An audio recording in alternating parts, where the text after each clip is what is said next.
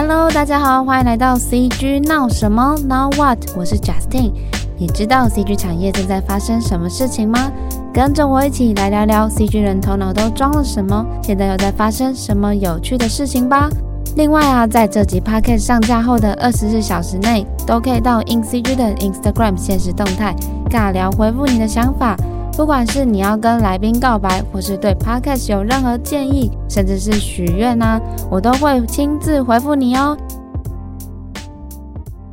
大家好。我叫 Joe，我叫江孝儒。我在电影特效有大概十年的时间。我之前在台湾的兔匠工作，然后我两年前，二零一八年的六月来到加拿大的 Montreal 这边，然后在 MPC 工作。今年年初呢，我后来又又转到 Digital Domain 工作这样子。那可以跟我们分享一下，就是在整个特效产业，Lighting 它的角色是怎么样子的？那我先简单讲一下整个特效产业，呃，大概在做什么好了。嗯因为我们在拍看电影的时候，有些东西是拍得出来的吧？那有些东西是拍不出来的。拍不出来的东西就需要用所谓的特效去做。然后这些特效呢，就是其实它就是简单说，就是在电脑上画图啊。呃，我的 lighting 的话，前面其实还有很多别的部门，就是要把这些东西画出来。像可能有一个模型部门，然后模型完之后会有一个动画的部门，动画部门之后还有特效，再来就是进到我们的 lighting 的部门。lighting 的部门就是要让这个模型跟动画看起来是比较真实的，就是有真实的光源的这样子。然后 lighting 完之后呢，就会再进到一个合成部门。哦，对，刚刚就是就非常简单的介绍了特效产业它整个从零到有的环节。那目前就是以 lighting artist 的工作来说，就平常的日常会是怎么样子的？平常日常。大概就是好莱坞的工作的的日常，就是，嗯，其实我们每天都会有一些 daily 啊，daily 就是你需要跟你的 supervisor 去讨论你每天做的东西，然后你每天的进度，跟你每天会放在一个大荧幕上面看，然后他就会开始告诉你你需要改什么东西，然后 daily 完之后呢，他们有一些 PM 就会记记一些 notes 嘛，然后你就要把你要改的东西再再改好。之后就是就回到自己的电脑，然后就是开始操作那些软体。像在 Digital Domain 的话，很多那些 supervisor 他们在 Vancouver，然后我们是我们是在马奎奥所以会透过远端的连线，然后我们会有一些 review 这样子。然后所以就是在准备明天的 daily，再把再把东西做出来。哦，就是听起来是呃 lighting 的工作，甚至是可能其他在呃比如说 Digital Domain 里面的其他角色都是要按照。可能不同 supervisor 给的工作时程去完成这样子。我讲一下比较偏 lighting 的东西哈，就是你可能要在你在做的东西，你需要可能一开始要找一些参考的画面，然后因为 lighting 它是就就是在做一些灯光的那个方向的调整嘛，所以它它主要是呃我们有一个东西就是 play play 就是电影拍完它的真实的那个影像。然后 lighting 的就是做 CG 的东西，所以英文我们可能会叫就是叫做 match plate。match plate 的意思就是你要去对照真实的东西怎么样子，然后 lighting 就是用 CG 的方式去把它，你要去还原那个 CG 的东西。然后它有一些呃常常会拍那个绿幕嘛、蓝幕，那些就是 lighting 会可能会拿到模型的一个呃一个角色或是一些背景。lighting 的人在 digital domain 我们用的是那个 Maya。但是，然后之前的 MPC 是用 Katana，就是用他们公司里面的一些软体去把这些角色啊，或是背景把它画出来，这样。刚刚就是 Joe 又在帮我们进一步分析了 Lighting，它更进一步的工作是什么？就是当初为什么 Joe 你会想要选择特效产业的工作，而且尤其从 Joe 过往的经历看，您就是非常专注在 Lighting 这上面。特效产业它其实分两大块啊，一块就是电影特效，一块是动画。为什么我会一直做 lighting？其实这也是算是有计划的吧。因为我我自己觉得你，你那个履历要一直累积一样的东西，一直累积上去，对你未来的发展是比较好的。因为我常常在面试的时候，就是他们会他们会问我说，你做这个东西做多久？像假如说我的资历有十年的话，我比较可以讲说我做了十年的 lighting。然后但是可能某些别的东西我可能做了五年或是什么。我之前的公司没有接触到电影嘛，所以我的电影资历可能是六年。然后那但是什么呃电视剧的资历可能三年之类。我自己是觉得累积在同一个 lighting。上面是还蛮重要的，这样对，所以我就一直选择要去继续做这个东西，继续做同样的东西，一直这样做。哦，对对对，以我之前跟其他朋友采访经验是。呃，通常他们可能就是会，尤其是好莱坞产业，它可能就是真的大家都非常各司其职，然后专注在一个角色上。那我觉得在台湾，好像目前的特效的生态好像都比较以 generalist 这种角色比较多，就是都要会的感觉。对，我觉得国外的特点就是它它分工细啊，所以但是我也觉得，就是因为分工细，所以东西可以做的比较精准一点。因为像我们有一些镜头就。你看到那个镜头一个画面好了，他那个画面可能就是有十个人做出来了，嗯，然后那十个人可能就是十个部门去做一个镜头，所以他每一个环节都可以去挑的很细，因为你只负责很细的东西，所以你就会你也更需要去把它做得更好这样子。因为就之前在台湾兔酱影业待过呃六年非常长的时间，然后就是稍微跟听众分享一下，兔酱在台湾算是数一数二就是非常前面的特效公司，然后在特效那边，就是就可以分享一下在兔酱那时候的工作，就是是怎么过渡到前往国外，就好像从兔酱离开后，您的下一段经验是就到国外了。因为其实我自己还蛮感谢我在。兔将这个时间，我一开始就是以一个小职员的方式进去嘛，在那边这样子也做了，就是三四年的灯光师啊。后来刚好有机会，然后就可以变成灯光的组长。因为我来到加拿大后，发现要变成组长，在外国的话，因为那个竞争更激烈，可能灯光部门就有一百个人，所以你变成从一百个人里面，然后变成一个组长，那个很难。但是在台湾，因为我们的灯光部门只有五六个人，然后刚好我有待了一些时间，所以我就后来变成组长。那我自己觉得我在台湾的。副将做组长这个这个历练对我蛮在人生经验里面蛮蛮好的，各各方面，不管是带人啊，或是你要去安排别人做什么事情啊，或是你要去跟别的部门沟通，或是说你要去了解那个时程啊等等。因为我在面试的时候，我都会跟呃加拿大这边的公司说我这些经验，那我我觉得这个经验是蛮台湾这个经验是蛮宝贵的。哦，对。那当初是什么样的契机下让你就是离开台湾本来的生活，然后到国外去工作？哦，因为其实我我觉得我我也是一直对好莱坞的东西一直有一些梦想憧憬吧。那我就很想要来这边工作看看。那其实我自己投这些公司。我自己也失败过一次，我在三四年前也投过，可是那个时候我也是投了很多公司，可是也都都没有上。最近在二零一八年之后再投一次，那次后来才、嗯、才才上的。因为台湾的特效产业，我觉得也不是不好，但是因为呃，因为好莱坞它比较，它做的东西就是它可以吸引到很多世界各地的厉害的人啊，然后它的案子刚好那些资源也比较多，资金比较多，所以我就我就会想。我很好奇他们为什么可以做成这样子，所以我觉得以一种尝试的的心态，或是想要突破自己的方法，所以我在台湾做了一段时间之后，我就很想要来给自己一个挑战，这样子。哦，对，刚刚就就是在分享说，其实前面可能有一点失败经验，是就投履历找好莱坞的工作时候，其实是有一点挑战的。那当时就是您是。用什么方法？比如说直接找那些特效公司的 HR 的窗口吗？还是有其他的方式去求职？我第一次就是都都是直接投投他们公司。但我后来第二次的时候，我发现有一个蛮重要的东西，就是投外国履历有个东西叫做 cover letter。呃，履历是 resume 嘛，resume 比较像说你在讲说你做过哪些公司，然后做过哪些电影啊。但是 cover letter 是我呃后来这次我投第二次我自己改进的东西，就是 cover letter 它主要是在写说你个人的特质，然后跟你处理事情啊、解决困难等等这些方法。把它写进去。我第二次投，我花了蛮多时间去研究别人怎么写。我就尽量把我的特质，然后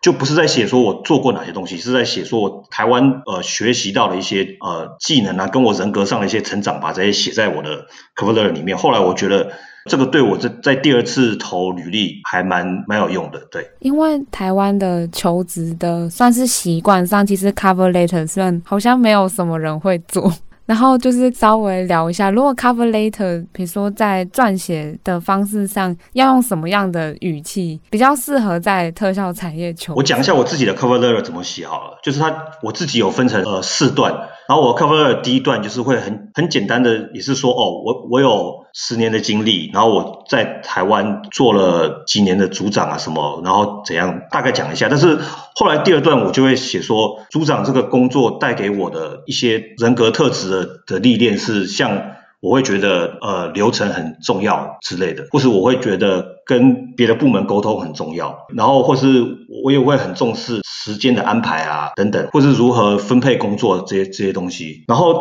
cover letter 这些介绍完你自己的特质之后，最后面最下面还要再写一个，就是因为国外他们会问说你，就是第一个是你住在哪边嘛，他们要知道你的身份，然后你住在哪边，你也要告诉他说，像我是没有加拿大的身份的，你要告诉他这个东西，所以。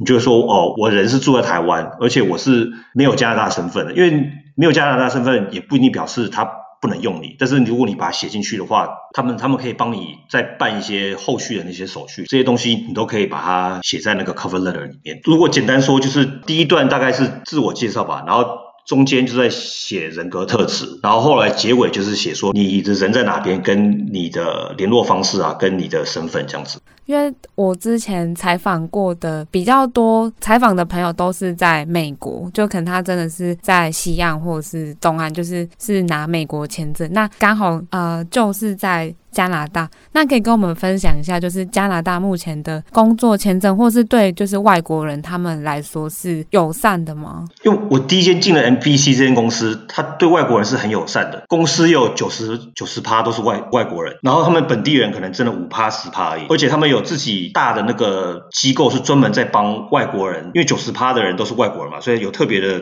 机关在一直在找各个外国人在在进来这样子，所以是非常友善。然后他们也因为那个案子会一次接很多，而且都是就是 MPC 他都会接一些很大的电影案子，所以他们需要非常大的那个人力。因为像我之前灯光部门就有一百个人，后来。全盛时期有快到两百个人，这两百个人里面，对一百快一百八十个人，这只是灯光部门，一百八十个人都是就是全部都外国人，有印度人啊、韩国人，有英国的、美国的、法国、德国，各式各地的人都都有这样。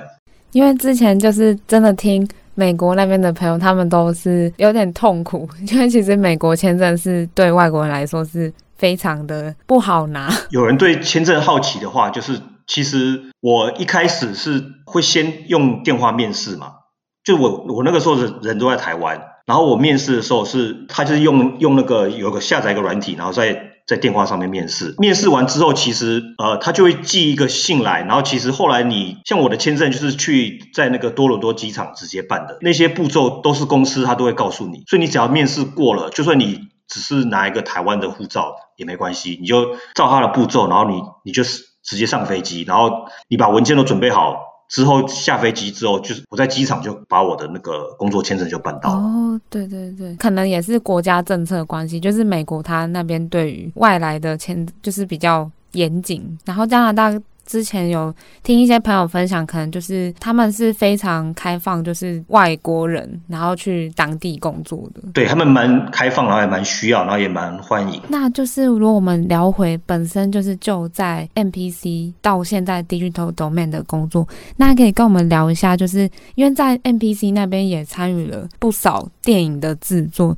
有哪部电影或镜头是让你最印象深刻的？我在 NPC 我参与了四部电影，第一部就是 Predator，应应该中文就是叫终极战士吧。这个第一部电影的特点就是，我一来这边其实就是不停的犯错，然后一直被骂。这部电影我觉得它让我就是真正知道说好莱坞流程原来是这样子，然后我在台湾的很多做法。其实很多是不对的。如果要再更详细一点讲，可能就是因为呃，他们这边在做那个特效的时候，像 lighting 很重要，就是要拍那个灰球跟灰球就是 grey ball 嘛，还有一个 chrome ball，chrome ball 就是反射球。这个流程就是在这边是很很常见，可是这个这个流程在台湾也我有碰过，可是不太。它并不是整个流程里面一个很重要的东西，所以，所以我做这个 Predator 这个案子的时候，就马上碰到这个做灰球跟反射球，然后之后再做 HDRI，那这个中间很多就是做了很多不对的东西，然后一直在错误中学习这样，然后也还有一些我也犯了很多错，是因为我的上上游部门嘛，有些东西其实是它是就它有很多规定啦，然后我的第二部电影是做做那个 Dumbo，就是小飞象，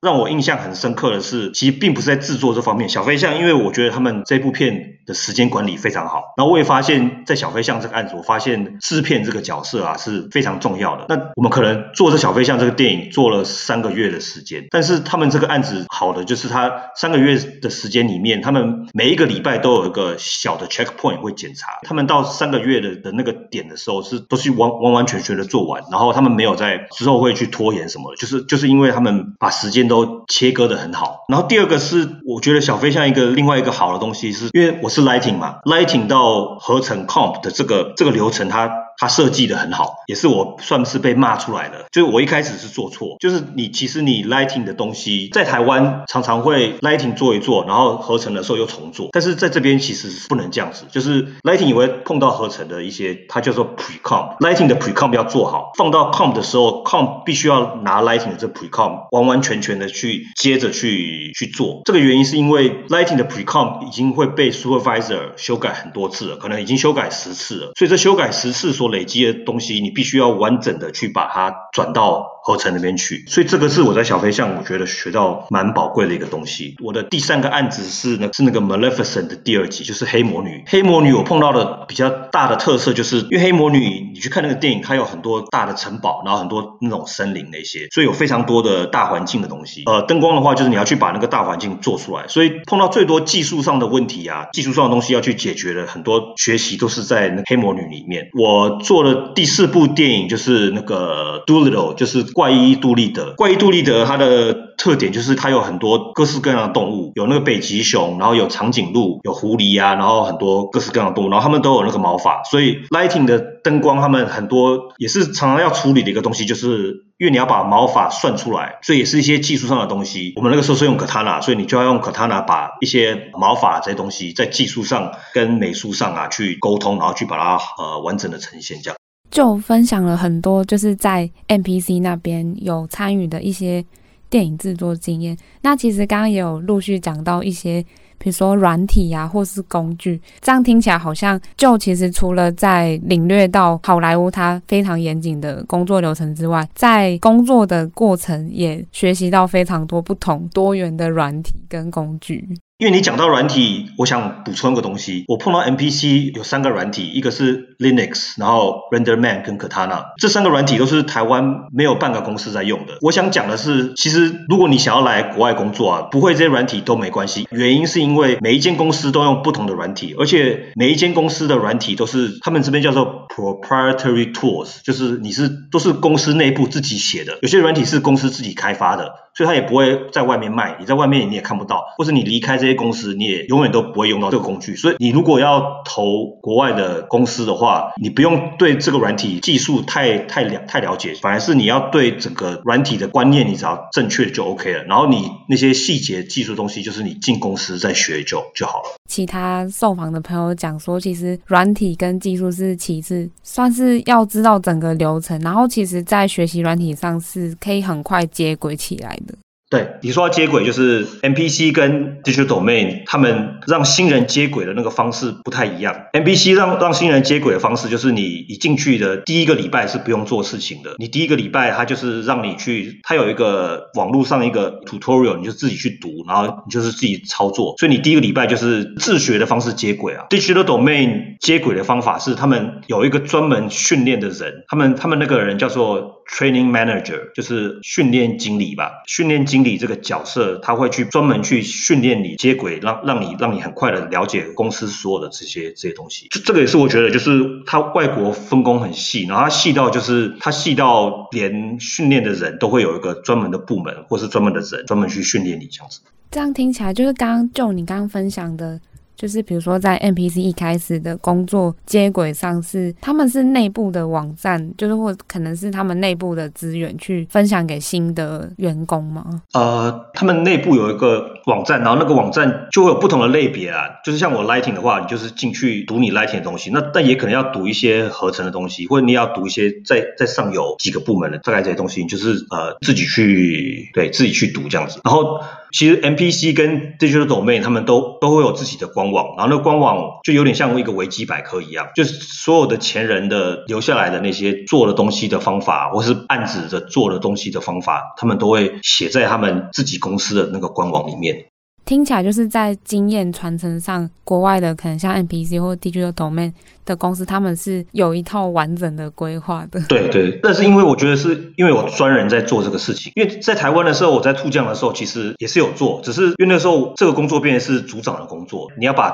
兔酱的官呃自己的官网的东西写进去，这样也没有不好，但是因为你自己自己本身组长你有很多你要做镜头的工作嘛，或是你要去管别人，但是你又要在做这个工作，变很多很多事要做，就变。可能没办法做的那么好。我自己来到这边就发现，MPC 跟 Digital Domain 也是一样，跟兔酱一样，都是也是会有组长写，他们还还会有另外一些，还有专门的人在，还会再去写。我觉得听起来好像是其实公司规模的差，因为 MPC 跟 DJ domain 是真的人数规模是非常大，那当然分工可能就会又再更细一点。MPC 因为它有一个它的母公司是 Technicolor 或是 Focus，他们这个母公司 Technicolor 跟 Focus 也有特别在做培训的东西，所以他们更重视呃这些训练的东西。所以 MPC 他们那个他们那个 Focus 里面，他们也有一些，就是除了在写网站，他们还有一些是像老师的角色，他们在专门在教新人这些东西的。还没有跟 Joe 聊之前，其实我对比如说公司内部训练的定义也会觉得，哎，会有一个 mentor 带你，就是熟悉这个过程。但刚刚 Joe 又分析了，就是他们其实内部有真的是一套完整的规划，而且是这个这个规划是可以传承下来的。台台湾的兔酱啊，因为我是二零一八年离职嘛，但是台湾兔酱其实在二零一八年也有也有开始在做类似的东西了。因为兔酱有一个兔酱学员，对他们也是就是专门在训练。专门在训练新人，觉得他们这方面也是，这也是就是很好的方向啊。就是他们会有老师，然后教，就是会教一些新的人，他们会真的会有一个训练的这个时间，然后会用案子直接训练，然后之后这些新人如果 OK 的话，就可以进到公司里面。其实就还蛮感慨说，呃，这几年的那个线上教育这件事情，其实有对特效或者是 CG 产业产生蛮大的影响。我们也许可以再聊这件事，因为其实我们在呃可以看到国外，其实线上教育这件事情已经行之有年。那在台湾其实算是呃前面可能四五年前就有人开始做，但可以明显感觉到在二零一八开始。就是大家就是非常多业界的人去推他们课程，然后给可能像是学生或者是刚入职场的 CG 工作者，就怎么去看台湾线上教育这件事情？我觉得这个本来就就很好，因为因为学校教的是一个很广的东西嘛，公司里面用的流程也一定都会不一样。就是线上教学，他如果能，因为我觉得刚毕业的大学生很辛苦的，就是他他没有那个经验。所以刚好，如果可以透过线上教学，而且他直接是教学那个公司本身的那套流程，他可以，他们可以用，他们可以没有在没有经验下，然后就可以愿意认真学公司的这些流程的人，就可以学到正确的做事的方法，然后也也因为这样子可以进到那个公司里面。我自己觉得这个是一定要做的东西，最主要就是要把学校那么。广的学的东西，线上教学就是要要把它很狭窄的去教这些学生，就是要告诉学生说公司在做什么，因为因为学校他不可能知道公司在做什么嘛，所以线上教学某一个目的可能就是要告诉学生公司在做什么，然后也顺便能帮助把这些学生可以顺利的带到业界里面来。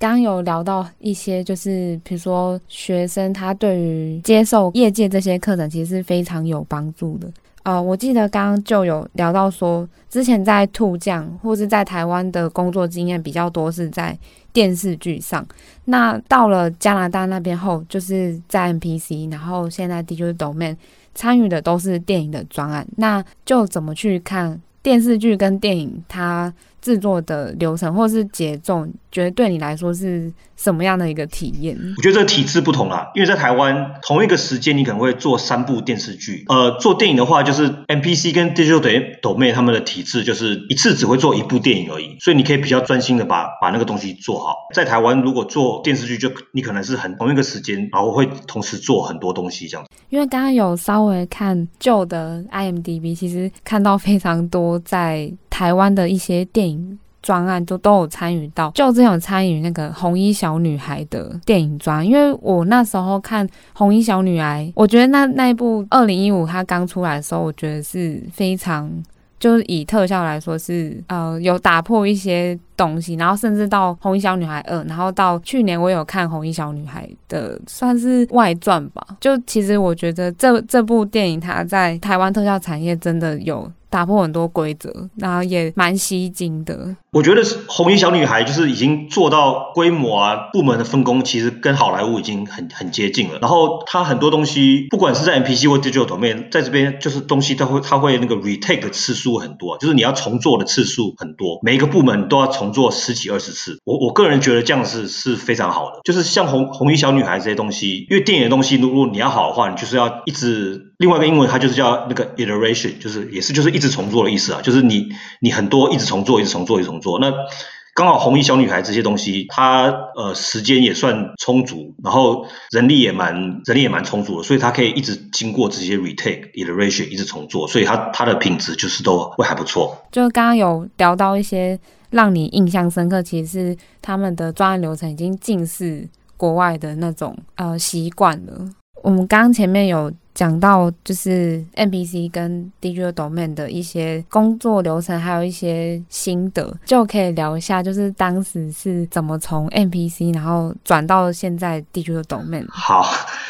呃，因呃去年的年底，其实 NPC 已经开始在跟大家说，今年的。二三月快要没工作让大家做了，所以他开始就在试出一些人，因为像去年整个 NPC 的温哥华就收掉了嘛，就就一夜之间，因为因为今年的工作真的变少，所以所以我去年年底的时候，他们就开始在告诉我们这个消息，所以很我的很多同事也都是，因为我们都是合约制，他合约到了，然后你没有工作的话，就没没办法继续这样做嘛，所以我就刚好因为这个关系，所以我就必须再赶快再找下一个工作。那我觉得这个中间我我学到蛮宝贵的东西，就。是我我真的发现，就这个找这个工作了，花了我大概两个月的时间吧。可是我我自己觉得我是太晚找了。就如果你要很很顺的接的话，你必须，假如说我是十二月要离职，其实应该九月或十月你就必须要开始。如果你十二月离职，然后如果你是十二月开始找的话，那你自己算过，我花了两个月的时间，变成你可能二月才会有工作。所以我我我学到这个就是他这个时间大概大概是这样子。然后我刚好这个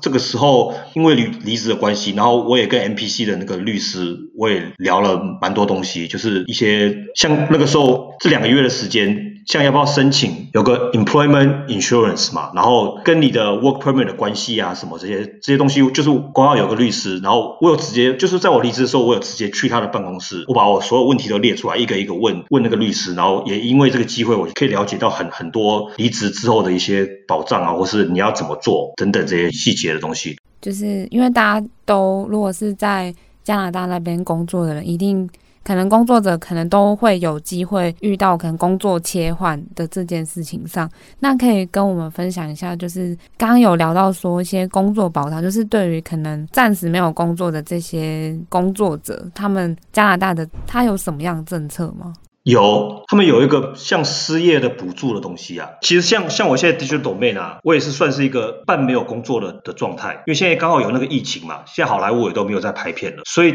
他他就是说我可能需要暂时的，他英文是 exit，他说暂时 exit 你，但是 exit 你就是他会正式给你一个离职书，这个离职书他给你的用处是，他离职书会帮你投到加拿大政府，因为加拿大政府收到你公司的离职书，所以你就可以去用这个离职书去办你的失业补助。所以你这个找工作这段时间，他其实还是有给你一些保障，但是这个是你要在离职前，你必须要跟公司谈好这些事情。像我自己，我有跟 HR 部门确认，就是说我离职的时候，就他们会做什么动作，然后他们说，哦，呃，你们有个离职证明，英文就是 Record of Employment，就是简称就是 ROE 啊。他说 ROE 他会帮你放到个 Service Canada，Service Canada 就是加拿大的政府的官网，他会帮你做这个步骤。然后他们说做完这个步骤之后呢，你就可以去给你一个保障，就是你可以去领那个，就是像一个失业的一个保障补助这样子。那就是刚刚前面有就有聊到说自己有一点失误，就是可能太晚找工作，就是衔接到下一个工作。就像目前在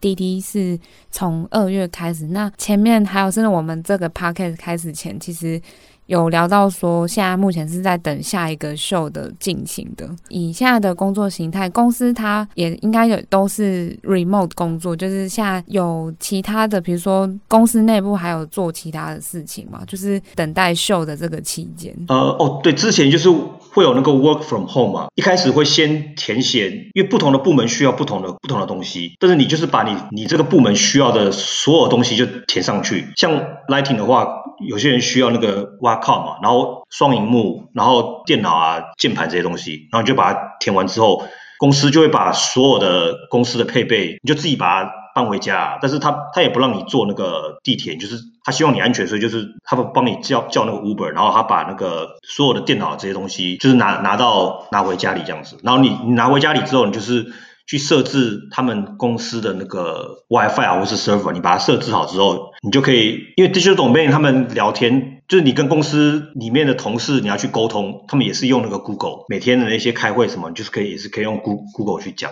公司的电脑搬过来，然后直直接开始这样做。哦，对，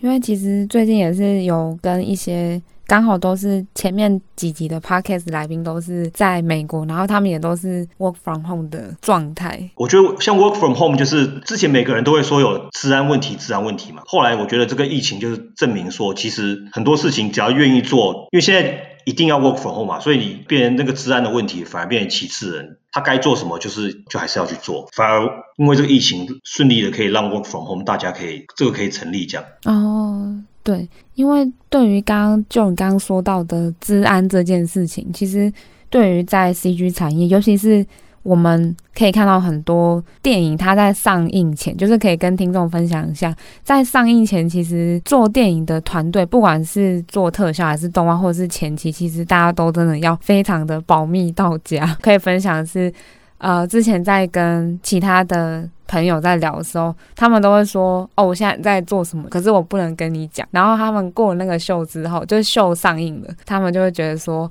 哦，松了一口气，终于可以跟别人分享。”因为可能在公司里面，就是每天都在做这件事。可是又比如说以漫威电影好了，就是漫威，就是漫威接下来是什么样的走向？那可能参与漫威电影的幕后工作者就要非常的保密，甚至连自己家人都不能说。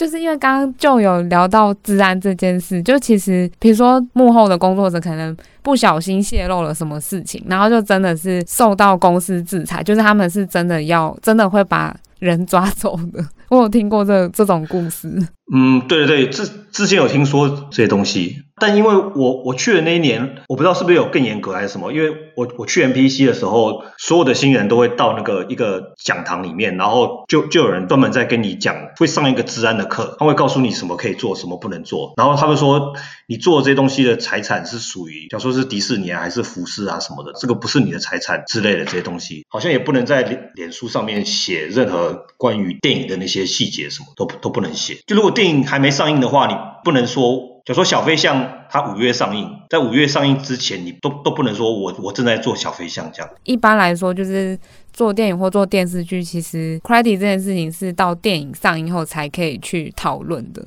就可以分享一下，就是因为毕竟在 work from home，其实是有一些范畴公司可能会比较加强，因为毕竟大家都不是在公司的同一个。场所就变成是大家是分散在各处，那公司有加强什么措施去保护他们的治安吗？就是以会蛮好奇，就是以特效公司现在的状态来讲。刚好 Digital Domain 啊，我觉得他们的所有所有作业都在云端上，所以他们刚好也很方便去做这个事情。我不知道 MPC 的 Work from Home 是怎么做的，因为 MPC 时常要做一个 Sync 这个东西，因为有些他们模型可能是英国的总部来的，然后你要去把它 Sync 到你的 Montreal 的东西在工作。可是 Digital Domain 他们没有 Sync 这个动作，因为所有的人都是连线到某一个云端的地方里面去，所以刚好变得这样子，所以所以 Digital Domain 的 Work from Home 变得很方便，因为本来在公司。司里面工作就是在云端上哦，对，听起来其实呃，工作的伙伴只是要去适应不同的工作场，就是在家工作这件事，工作流程本来就非常的固定了。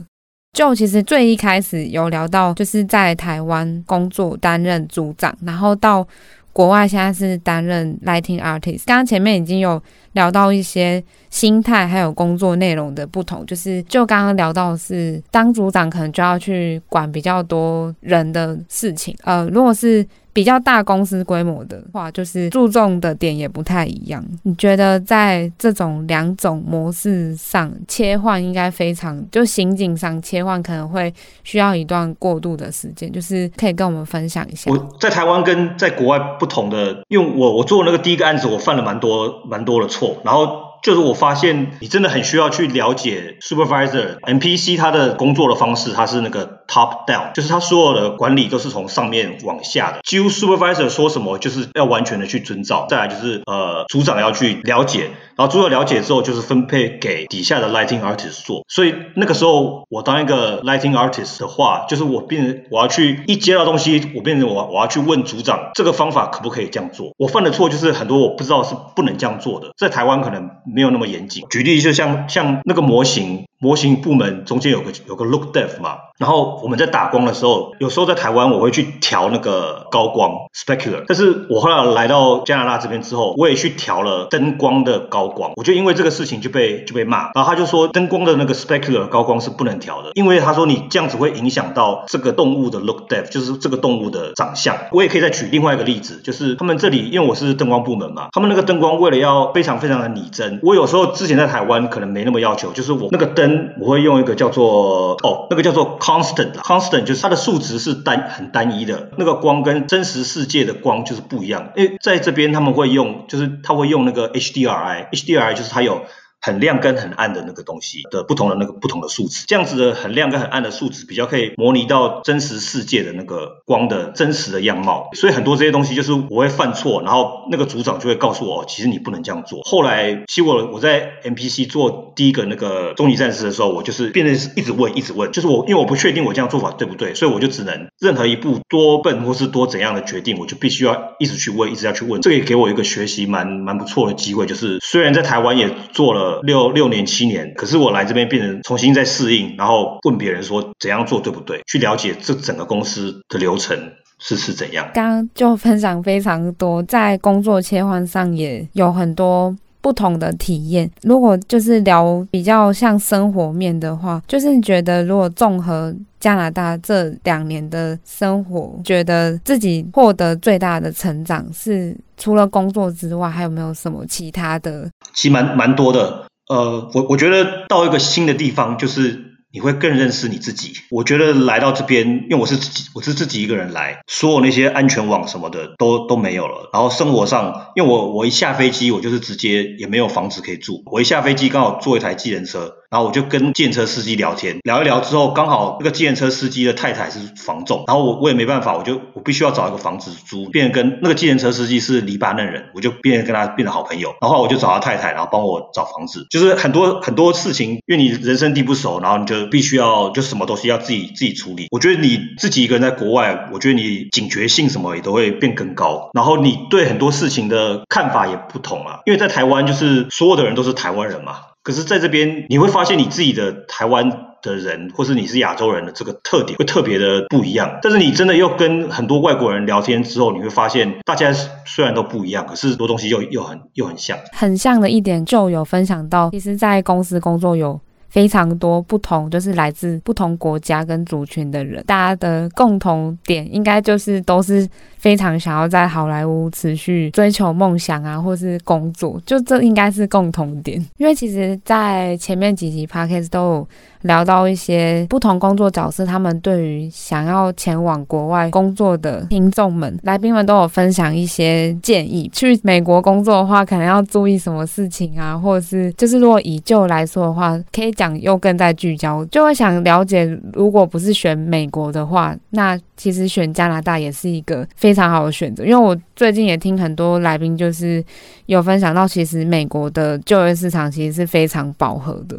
因为现在网络很发达嘛，像呃 LinkedIn 嘛，或是 IMDB，你一定要去申请账号，然后你要去把你你做过的东西，就是这个是如果你有工作两三年，你如果工作两三年的话，你一定要去填这个。但如果你是完全是学生的话，我个人是因为我一开始我大学是就是算是学美术系这样子。我也不是学动画。可是你做电影特效这个产业，你你很需要那个作品集嘛。所以我在十年前，我有参加台湾的数位内容学院的一个课程。这个课程就是他帮助我做了一个，它是一个六六个月的课程，然后也是所有动画流程都会学到。但是它但是它这个课程好处是，呃，你这个六个月学完之后会做出一个作品，你会有个短片。其实你这个短片如果做得好的话，你就可以拿去个面试不同的工作。所以我觉得每个环节都很重要。如果你是学生，你最好要做出你自己的自己的小小作品出来。小作品出来之后，如果你顺利进了一个公司之后，必须要在网络上面一定要去建立你自己的做过的东西，LinkedIn、MDB 或是任何 portfolio，你要你要去写出来，你要把它写清楚，而且写越细越越细越好。因为像我自己在 LinkedIn 上，我除了写我的。工作就是我在哪些公司做，然后做哪些电影，我还会列出我所有的一些技术上的一些东西啊，或是一些我学到的一些一些任何东西，我都一项一项的都会去写。呃，另外一个是因为国外，我觉得他看两个东西，如果你要投投国外的话，一个是你的 portfolio 嘛，然后一个另外一个就是 cover letter。portfolio 就是影片，然后 cover letter 是文字啊，这两个也都很重要。我们一直在呃，比如说怎么写履历啊，或者是怎么建立自己的一些职涯的能量上，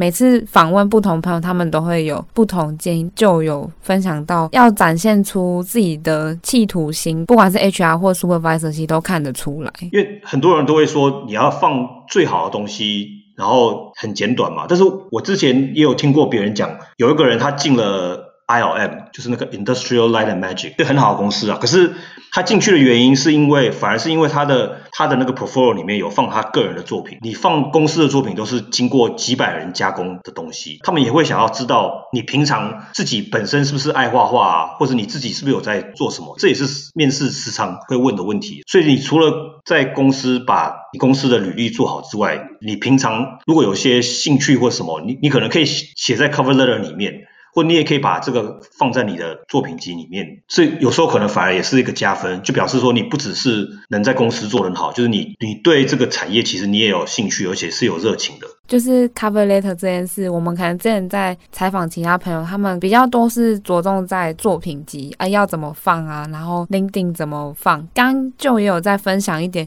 ，LinkedIn 其实经历上，如果已经是工作有一段时间的，可以再写得更聚焦一点，可能就。不只要是写说有参与什么作品，可以稍微细节化。就是刚刚就分享的建议是这样。我想再分享的东西就是我在 Digital Domain 面试完之后，我把面试的的人问我的问题重新写一遍，写到我的 MPC 的的 LinkedIn。意思就是说，我去 Digital Domain，他问了我一些问题，就是你有没有算过那个？烟或是灰尘，然后他问我，你你怎么做的？就是你你会不会做烟，或是会不会做烟尘？那我就说会，然后我就解释给他听我怎么做的。我在 Digital Domain 面试问我这个问题之后，我就马上去我的 MPC 的 LinkedIn 里面，把我做的事情就把这个补充进去，就我就直接把技术性的说，哦，我会 Render Volume Smoke Dust，然后什么。我把这个技术东西写在我的 MPC 的细项里面。我说的细项意思就是，你可以写到，就是你你做了，你会做哪些东西，一条一条列出来，就列在你那个公司的那底下这样子，在你的 LinkedIn 的那个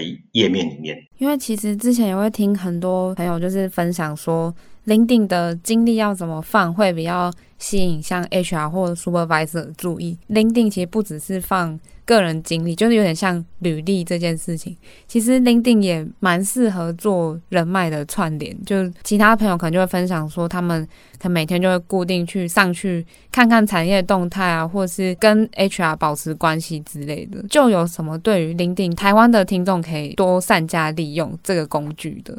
因为我常常去看台湾的人的的 LinkedIn 的页面，自己觉得 LinkedIn 应该不要写中文比较好。就假如说我是 Lighting 的话。我有时候会看到别人说他会写灯光师，如果你写灯光师写中文，变成你只能台湾人看得懂，你最好是全部都把它全部都英文化，不要出现任何的中文在在里面。然后它 LinkedIn 也有一些功能是，其实 LinkedIn 你也可以像脸书一样发文啊，但是脸书它是一个 social 的 platform 嘛，就是它是一个社交软体。可是 LinkedIn 其实它其实 LinkedIn 它不是 social，它不是社交软体，它是一个求职软体。所以你在 LinkedIn 上面的发文，不要去发社交软体上会发那些东西，你可能就要。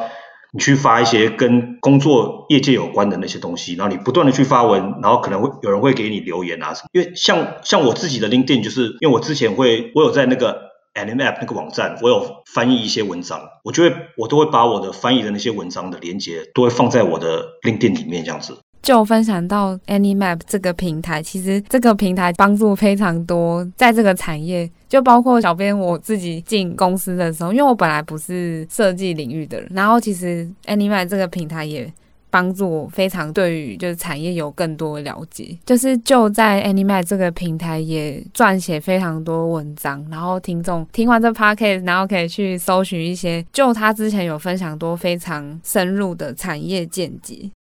然后就是我们刚刚其实前面聊了非常多工作上的事情，就是我想说我们可以再聊一些跟就在那边生活也一段时间。那平常就是就在工作之外做一些其他自己的东西，或是怎么去充电啊，就是让自己可以平衡。因为我本来其实很喜欢海边的人，但是因为这里比较没有海边，然后它这边有几个山。我有刚好去爬，它这边有两个山呢，一个一个在家里附近，就是在 Montreal 这边有个 Mont Royal，然后有个比较远的是 Mont Tremblant，这两个都是蛮好可以去爬山的地方。我变得来这边之后，变得蛮爱爬山的，因为这边是讲法文嘛，Montreal，他们其实有一些那个法国餐厅、法国的糕点的那个店，那些都是很道地的，很很好吃。呃，就其实，在 Montreal 那边有。比如说爬山啊，或是呃去一些法国餐厅，就享受美食之外，那你觉得 Montreal 这个就是这个地区，觉得生活起来是什么样的感觉？还有一个是因为这里有他们那个 Canadian Grand Prix，就是他们那个 F F1 的赛车啦。我也是来这里才第一次看现场的那个 F1 赛车，我觉得蛮也蛮特别的体验。只是后来去，他们都是每年的七月会办。可我去那边就晒就晒伤了，他那个都是没就没有遮蔽物，然后一一直晒太阳这样子。呃，我之前去加拿大那边，就比如说出差或者是旅游的时候，我会觉得加拿大那边的氛围。会让人家觉得就是很自然，然后会呃呼吸到非常好的空气呀，然后路上的人也看起来就是感觉是非常热爱生活，就 balance 非常好的感觉。那就你觉得呃你自己是工作和生活有达到平衡吗？或是你觉得自己是工作导向比较多的人？我觉得这个问题其实很有趣。后来我真的去思考这个问题，真的要诚实回答，我觉得。这只是我个人的想法，就是我其实是非常不追求生活平衡的人。我个人是认为有一个目标比较重要，然后你去做你那个目标。如果需要生活平衡的话，在达到你这个目标的路上需要一些平衡，那可能去去做平衡。可是，呃，生活跟工作平衡并不是我现在要想要追求的东西。我现在的人生里面，我我自己认为有一个 purpose 或有一个目标。比工作跟生活平衡来的重要，因为因为我跟其他的受访朋友聊，看他们都会觉得说，尤其是可能创作，就是对于他们长时间要沉浸在创作的朋友来讲，他们会更倾向是生活跟工作要达到平衡，工作才会比较有创意的空间。那就是如果。以就来说，你觉得平常会不会就是有工作上会如果遇到阻碍的时候，你会怎么去克服？虽然我觉得工作跟生活没有要平衡，可是我觉得该休息的时候还是要休息。一个是我觉得你对你的生活你不能满足了，你要去追求更好。然后基于这个的话，所以我会觉得，如果你对你的做的那个事情是不满足的话，你其实你会花很多很多的时间在上面。那我也我也觉得你有时候要花很多很多的时间。在上面是必要的，然后你花了这么多时间在上面，所以你就必须去牺牲一些事情。所以我自己个人，我才会觉得你无法去用追求平衡去看这个事情。你应该要很用力的去追求你要那个东西。但是你当然这中间你在追求过程中，你可能会很累什么。但是我自己会累的话，我就会用运动的方式。因为像我在家，我自己有买买一些那个哑铃什么的，然后有时候我就会去外面跑步什么的。其实我觉得有重心跟目标，就是它是就是不平衡的啦。对我来说是比较重要的。我想分享一个东西，就是我其实很不喜欢听到的问题是，很多人问我说：“你来加拿大工作需不需要加班？”因为我觉得你要做这个东西，你就要有要一直加班、一直加班的准备，或者说你如果你觉得这个东西是很重要的话，你应该。要考虑的点不是这个工作需需不需要加班，你要思考的应该是说，你这个东西怎么样才能做到好，做得好是最重要的，然后加班那个只是你要把它做到好，就是你必须做的事情。所以这又又回到我之前说的，就是你的目标要清楚，所以你目标清楚的时候，你就必须要把东西做得好，然后你做得好的时候，你在做得好的过程，你就不会去思考我是不是在加班，因为你你在思考的是我这个东西做得好不好，或是对我的未来有没有用。因为这些东西我自己每次面试我都会说，而且我我这些也是一样，就是我之前说我都写在我的 cover letter 里面。而且我之前在台湾的时候，因为那个时候我在当组长，我我也会面试别人嘛，我也会问别人这些问题，就是我会问你对加班的态度是什么。这这我个人啊，我个人是这样子。但很多人很会说你你这样子是超时工作什么那些东西，但是我我个人的看法，我在台湾工作跟我在国外工作，我都是用一样的心态，就是要把东西做得好是第一个。刚就就是分享在工作还有生活的一些态度上，我觉得有点回到说你平常的休闲喜好是爬山，就是刚就你在分享的过程，我觉得其实这这段过程就很像是爬山，就是知道你今天要去爬座山，然后你要攻顶，这个过程不管多累，一定会休息，可是你知道你的目标是把这座山攻下来，就有点像是这种感觉。然后就是就今天分享了这么多东西，可以跟我我们就是最后分享说，最近有什么其他的目标或计划是可以跟我们分享的吗？我自己的个人的规划是，我在国外如果工作几年之后，我其实我还是我最想要做的还是回台湾再再继续工作。对，我希望把一些国外的东西可以可以带回台湾了，然后也算是梦想吧。就我希望台湾的生态可以更好，然后也可以可能可以接到好莱坞的电影啊，或是可以做一些自制的自制的片，然后那个台湾的产业的流程那些可以更提升。所以，所以我自己在这边。工作我给自己设定的就是，因为我常会写一些笔记嘛，所以我自己的笔记，我自己写的笔记就是为了我未来台湾如果要开公司用的。我写自我自己在写的笔记，我也不会只会写我自己灯光的部分，就是我会去观察好莱坞的每一个每一个公司，不是，每一个部门，所有部门在做的所有事情，我都会写在我的笔记里面。然后就是为了我以后如果有机会可以去开公司的话，我这些笔记都可以用到这样。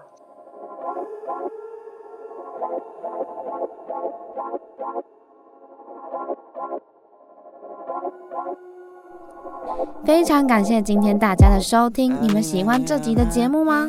用 Apple Podcast 收听的朋友们，也别忘了有空帮我留下评论和想法哦。如果喜欢的话，也别忘了分享给你的朋友们，这样就可以让更多 CG 产业的好朋友看到这个 Podcast 节目。也欢迎追踪 InCG 的 Instagram、脸书粉砖，随时都非常欢迎你跟我尬聊哦。那我们就下礼拜同样时间，礼拜天晚上八点继续闹一波喽，拜拜。I don't know.